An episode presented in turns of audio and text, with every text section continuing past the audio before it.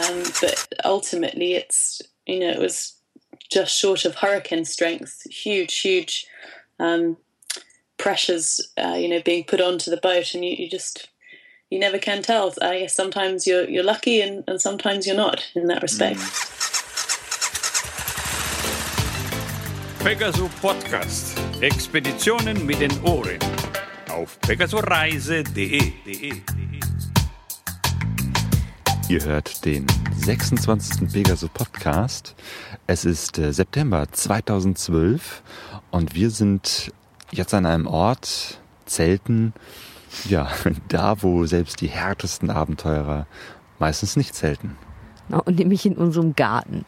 Wir haben nämlich ein neues Zelt und dachten uns, dass wir das doch mal hier, äh, warum nicht einfach mal im eigenen Garten testen. Und jetzt sitzen wir hier und ähm, zusammen mit Jochen, meinem Bruder vom XXL-Team.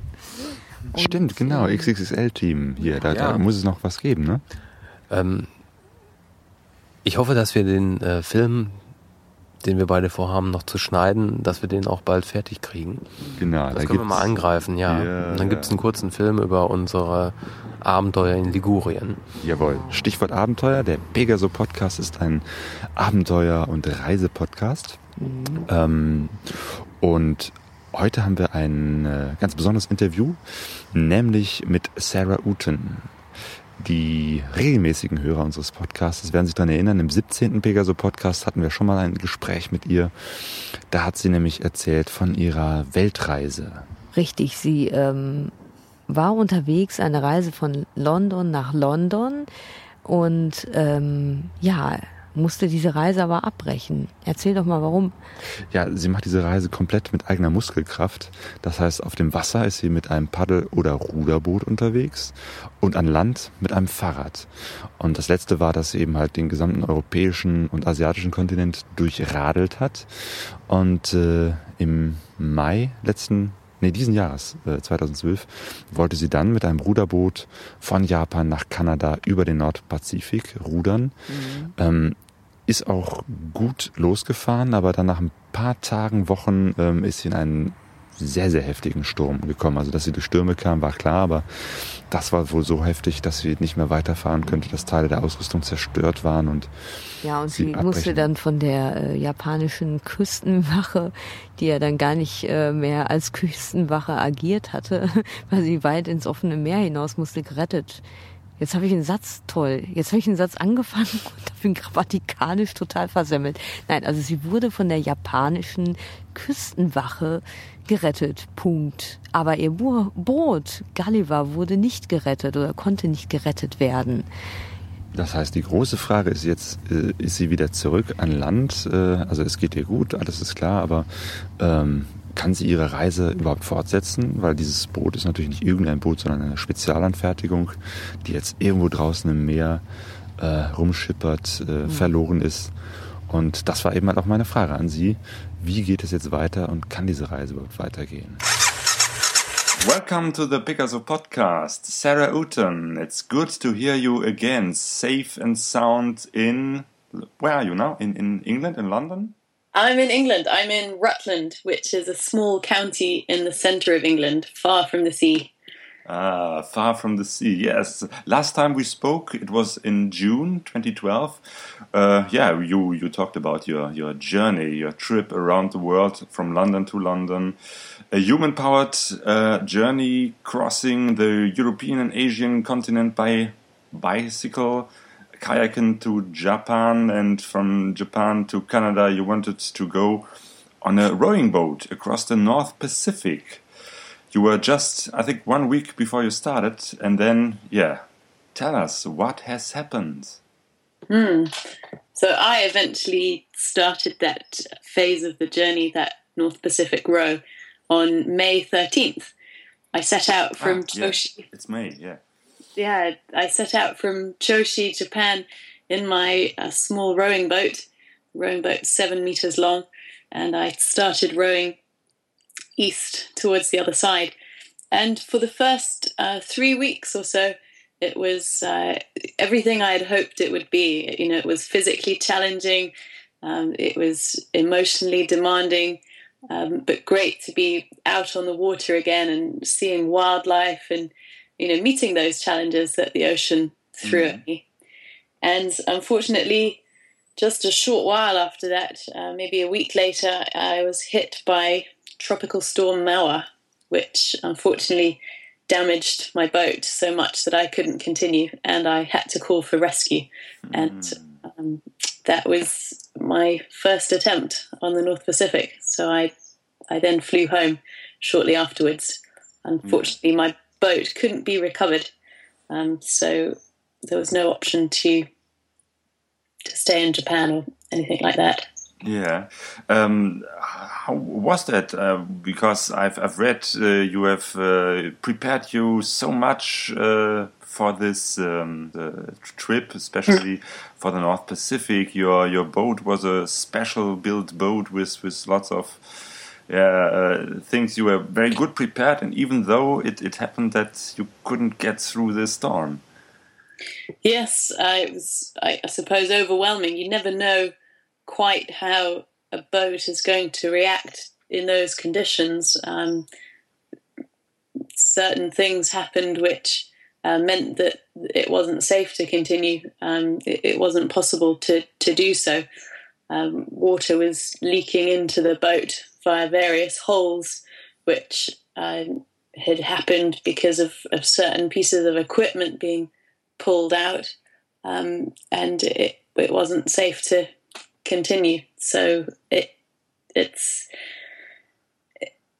hard to deal with in some respects. You've prepared as much as you can based on you know experience and knowledge and asking other people and all of that. But at the end of the day, you can never quite tell uh, what's going to happen. But you know the positive part is that there are things we can learn from it in terms of um, setting up the boat slightly differently or uh, using equipment slightly differently in those conditions.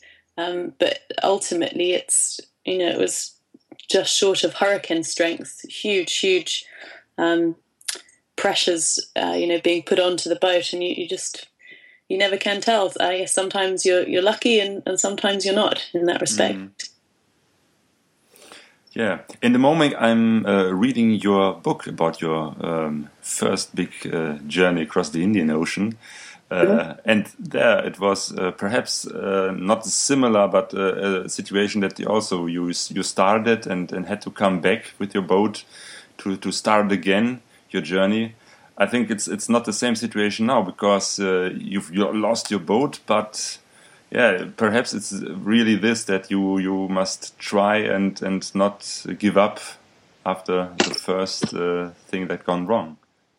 Yeah, I, I think so. I'm a big believer in giving things a second try. You know, if they if it's something that really means that much to you, and um, you know, there's lessons you can learn from the first time, and you know, ultimately also just hope that you're a bit luckier as well. I think luck comes into these things too.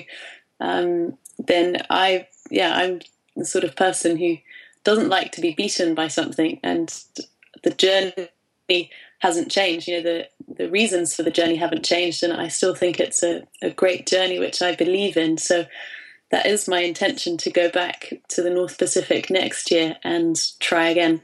Hey, yes. the, well, for me, and I think lots of other people who are uh, reading your blog and, and listening to your phone casts and uh, looking what you are doing, the first thing uh, I thought when, when I saw that you, you couldn't go on and had to be rescued by the uh, Japanese Japanese Coast Guard was, oh, perhaps this is the end of the journey. Mm. But now you're saying you want to go back and uh, continue your journey. How do you want to do this? That's right. Well, I I want to go back and row across the North Pacific. Um, there's various things we're sorting out and, and, looking to put in place at the moment to make that possible. Because, as you said, my uh, rowing boat Gulliver unfortunately couldn't be recovered. Um, my hope was that I would return on a cargo boat to go and pick him up. You know, once I got to shore. But unfortunately, the Coast Guard um, removed some items from the boat which they thought I might like to keep. And one of those items was the GPS tracking unit. So unfortunately, I have no idea where the boat is, or which direction he's headed, or anything like that. So. Um, Must Yeah. be hard for you because you had such a, a really relationship with Gulliver. You gave him this name. You you signed always with Gulliver and Sarah, and yeah, you don't know where now this little boat is uh, on this very big ocean. That's right. It was a very, well, a, a sad moment to see him floating by himself when I was picked up by the Coast Guard boat. Uh, there was a mixture of feelings at that point, um, all sorts of different feelings. I mean, the biggest one was probably relief, you know, that I was safe now, um, and that after that huge experience, somebody else was sort of in control of me now. I, I could switch off, sort of thing and the other one was looking at Gulliver was yeah huge sadness that was leaving him behind. And um, yeah when you're by yourself with a, a boat or a bike I, I think you do sort of develop a, it sounds odd maybe to someone who doesn't doesn't have that but um, you do sort of develop a relationship. You, you talk to the boat the boat keeps you safe I keep the boat safe.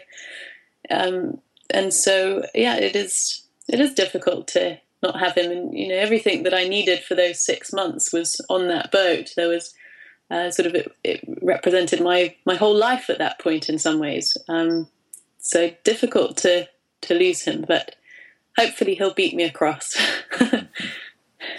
Yeah, perhaps someday it will be found uh, on any coast somewhere in the world and then get to be transported to a museum. Yes, that well, it's interesting, isn't it, to think where he might pop up. Lots of the debris from the tsunami struck coast in Japan um, from 2011 has you know washed up between anywhere as far north as Alaska down to California, Hawaii, and some of it, of course, went back to Japan. So who knows where he'll end up if indeed we do ever see him again. Okay, so so long you don't want to wait till it pops up somewhere in the world. So you, what you're gonna do? You you will uh, construct a new boat? Well, I can't actually tell you at the moment that bit. Uh, that's a little bit secret. We haven't made it public yet. But there's there is um, there is a plan in place, and Okay. it's a really fitting plan, I think. Um, uh, but I can't share any more details at the moment, Claudio. So Ah, a bit secretive about that one. what a pity. but there'll there'll be um, certain lessons which you know we learned from Gulliver and also a fellow rower Charlie Martel his boat which was actually the same design as my boat um, he he was rowing across the North Pacific at the same time and we were in very similar areas and actually he was rescued after the storm as well um, because his boat had also suffered heavy damage so sort of learning the lessons from what happened to both of those boats, I'll put those into this next boat, um, so that you know we've we've learned everything we can from the experience. hmm So so you both are uh, uh, looking for your experience and talking to each other and, and looking what can you do better the next time. That's right. That's right. I think that's always the important thing when you know something does go wrong like that, and particularly in sort of new territory. Really, not not many ocean rowing boats have been through that sort of weather, so it's quite um, quite important stuff. Really, that we do take on the lessons and make sure that um, the next boats, the next sort of round of boats, are improved, and everybody has that knowledge. So, when do you think uh, uh, will you be able to tell more about your your next steps, or do you have a, a, a, a special time when you say, okay, on this date or this year, I will uh, go on? Uh, well, I've already sort of stated that it's my intention to return to Japan next year um, and, and start rowing again. So it would be a similar time frame in that I would hope to leave Japan during April or, May if I have to wait until May. So I'd hope to go to Japan again in March and visit friends out there and then leave as soon as the weather allows, as soon as there's a good window of a few days to get safely away from the coast. So at the moment, that's what I'm saying. Um, and then when we have a little bit more in place, I'd be able to say, okay, well, this is this is the boat, and you know, confirm some more of those details. Okay, so we'll wait till March, April, May next year, 2030, and then look what Sarah Uten has a new surprise for us. yeah, well, I, I, hope I hope before that I can share some more details. Okay, yeah. That's certainly what we're working towards. Mm-hmm. The next, the next chapter. Next That's how I try to look at it. Is to think of you know not the end of the story, but just a chapter in the story. This unplanned, unplanned part of the journey. Okay, so I wish you all the best uh, for your preparations. Uh, yeah, that everything will be better next time, and yeah, Thank go you. on with your plans, with your crazy ideas. All Thank- the best for yeah. your safe, hopefully safe journey. Then, Yeah, here's to next time. yeah. Thank you very much, Claudia. okay, thank you. All the best and gute Right. Fahrt. Aha, um, I had to think of German. Dankeschön. Danke. okay. Pegasus Reise. Ja, und wie es weitergeht mit der Sarah Uten, das könnt ihr, ähm, ja, könnt ihr natürlich verfolgen. Wir setzen auf unsere Reise einen Link zu der Seite von der Sarah. Ja, Auf unserer Seite pegasureise.de. ja, das vergesse ich irgendwie auch immer. Ne? Also ich kriege immer, immer so hintenrum so Stöße von Claudio, weil ich dann immer vergesse, so wichtige Ansagen zu machen. Aber du bist ja Gott sei Dank da, um das immer wieder zu korrigieren. Ja, ja, es ist äh, tiefe, dunkle Nacht. Wir sind in unserem Garten In Hattingen. in Hattingen. der Weltmetropole, wo jetzt schon die Bürgersteige hochgeklappt sind. Genau. Und wir übernachten hier, äh, also im Zelt nebenan sind äh, ja unser äh, Neffe und sein Kumpel. Ach, neun? Neun. Jetzt ist er neun geworden, ne? Hat gerade Geburtstag gefeiert. Beide, beide neun geworden, ja. Die sind ja sind neun geworden. fast ähm, mit einem Wurf äh, ne, im selben Krankenhaus, aber das interessiert ja jetzt keinen. Aber Beide neun, ja. Genau, jedenfalls die pennen jetzt nebenan, deswegen sprechen wir so ein bisschen leise. Und ähm, ja, wir haben ein neues Zelt, weil Ja. unser altes Zelt irgendwie auf der Portugalreise haben wir gemerkt, das pfeift wirklich aus dem letzten Loch. Richtig im wahrsten Sinne des Wortes. Ähm, ja, es hatten ja sogar die, die Reißverschlüsse jetzt schlapp gemacht und ich meine, ähm, so, ich finde schon, Reißverschlüsse, die funktionieren, sind sehr wichtig in einem Zelt, weil sie halten ja wirklich so, ähm, ja, das, was man nicht im Zelt haben will, von einem ab. Und wenn die dann nicht funktionieren und so ein großes Loch darin klafft, dann ähm, ist das, finde ich, ich persönlich das äh, nicht so angenehm. Also Kontakt zur Natur ja, aber so hautnah auf Tuchfühlung mit ähm, Schlangen, Skorpionen, Tigern, Elefanten, Tiger, Schlegel. Tiger, Schlegel. Wir haben Du hast gerade Loch gesagt, darf ich da mal einhaken? welches Loch? Was ich nicht verstehe, vielleicht kannst Ja. du mir diese Frage beantworten, ist, Mhm. ähm, warum heißt das Tunnelzelt, wenn das nur ein Loch hat auf einer Seite? Ah, toll, das ist super, Jochen, ey. Oh, Ich habe mich total geärgert, weil, wie gesagt, wir dachten jetzt so, wie gesagt, das alte Zelt ein bisschen kaputt. Jetzt gucken wir mal, dass wir was echt Gutes kriegen und jetzt nicht nur PU-Folie, sondern ein bisschen hochwertigere Nylon, äh, hochwertigeres Nylon als Material und haben extra darauf hingewiesen, dass wir gerne ähm, zwei Ein- und Ausgänge hätten, also vorne und hinten. Ja, und ähm, haben uns umfassend beraten lassen. Ja. Haben jetzt tatsächlich ein ja, Nylon mit Silikon beschichtetes Zelt, was drei Kilo wiegt, also wirklich sehr, sehr Genau, leicht ist, zwei. dafür, dass es äh, relativ groß ist. Genau, zwei Kilo leichter, wo der Verkäufer hat das dann immer mit Schokoladentafeln so ähm, verglichen, wie viele wir jetzt mehr mitnehmen können. Das finde ich Naja, wichtig. ja, also Schokoladentafeln auf einer Reise. Es sei denn, es ist über 30 Grad, aber gut. Dann ist es Nutella. Ja, richtig. Naja, auf jeden Fall haben wir dieses Zelt bestellt und haben extra darauf hingewiesen, zwei Ausgänge und ja, abgeholt und nicht reingeguckt vor Ort und haben jetzt dann festgestellt, dass es nur einen Eingang hat. ja, also Ja. genau, das ist äh, so die Sache. Wir werden das jetzt mal testen. Also eigentlich dachten wir so, bei heißem Wetter ist das ja schön, wenn man so durchlüften kann und ähm, ja, bis jetzt hatten wir ja so ein Kuppelzelt und jetzt haben wir mal ein Tunnelzelt und jetzt äh, testen wir das mal so aus. Genau, Frage an euch, liebe Hörerinnen und Hörer. Äh, mit was für Zelten seid ihr eigentlich unterwegs? Genau. Speziell äh, für eine Motorradreise. Ähm, klar, es ist immer gut, äh, leicht äh, was dabei zu haben, aber ähm, zum Beispiel die Frage Iglo, also so ein Kuppelzelt oder Tunnelzelt. Was sind so die Vor- und Nachteile, also in der Praxis? Ähm, was hat sich da bisher bewährt? Was ich so mitbekommen habe, ist, dass die meisten ja doch mit dem Iglo unterwegs sind. Ähm, ja, wir werden mal gucken, welche Erfahrungen wir mit dem Tunnel machen. Genau, und vielleicht gibt es ja irgendwelche verrückten Freaks, die sogar mit diesen Quechua-Wurfzelten unterwegs sind und die sich aus diesem Hula-Hoop-Reifen ähnlichen Gebilde irgendwelche äh, Sonnenschutzdächer gemacht haben oder so. Wer weiß. Sagt Bescheid. Ja. Genau, also von daher, schreibt uns was, kommentiert das Ganze. Wir freuen uns immer über Rückmeldungen. Apropos Pot-Pot. Ah, ja, genau. Das ist jetzt nicht kambodschanisch oder wie ist das, sondern erzähl doch mal.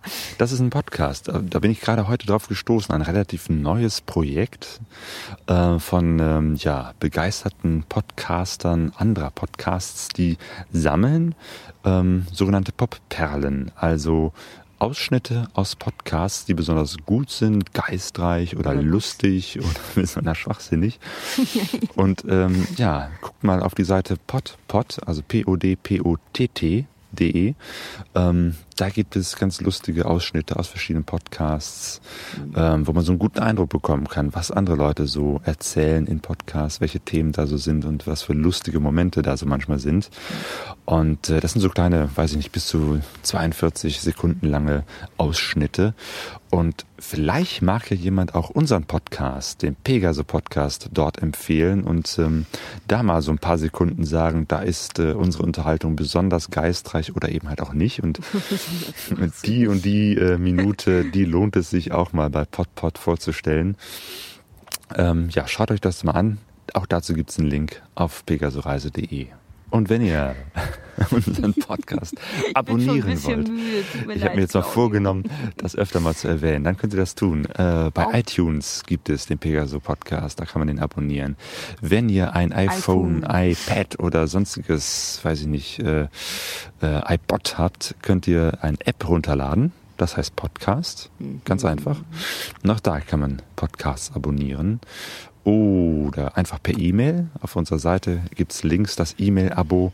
Könnt ihr einfach eure E-Mail-Adresse reinschreiben und dann kriegt ihr automatisch jeden äh, Blog-Eintrag im Podcast, den wir machen, zugeschickt. Ähm, oder auf Facebook könnt ihr uns ebenfalls einfach auf ähm, diesen Like It-Button, gefällt mir, klicken. Ähm, all das heißt zwar Abo, kostet aber nichts. Ähm, da verdienen wir nichts dran. Und euch kostet das nichts. Das ist doch immer, das ist doch eine Win-Win-Situation, oder? Heißt das nicht so? Ja. Irgendwie, ja, genau.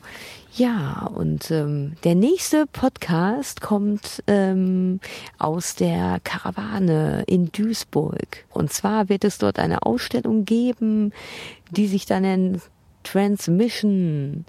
Und ähm, wir werden mit Angela und Peter sprechen und die werden uns erklären, was ja, was das für eine Ausstellung sein wird, die dort ab dem 3. November in Duisburg zu sehen sein wird. Ja, und die Karawane, vielleicht kannst du noch mal kurz erklären, was die so hauptsächlich organisiert. Ähm, ja, hauptsächlich machen die ähm, Dia-Vorträge, also zeigen Dia-Vorträge, laden Menschen ein, die von ihren Reisen, meistens sind es Motorradreisen erzählen, aber auch andere. Ähm, und äh, das muss nicht unbedingt äh, immer im Steinbruch sein. Also die, die sind auch an anderen Orten unterwegs. Ich weiß auch gar nicht, wo diese Ausstellung sein wird. Bisher haben sie nur verraten, dass es in Duisburg ist. Ja. Ähm, Der Name passt ja dann, Karawanen. Genau, die sind immer unterwegs. Ähm, und ja. wo das sein wird, spätestens beim nächsten Mal, beim nächsten Podcast kriegen wir es raus. Ähm, dazu gibt's wieder einen Link bei uns. Und ja, Ich glaube, apropos unterwegs, ich, äh, ich glaube, ich werde mich jetzt gleich auf den Weg in unser neues Zelt machen, oder? jo, Ja. Oder Jochen? Jochen schläft schon. Was, was ist das?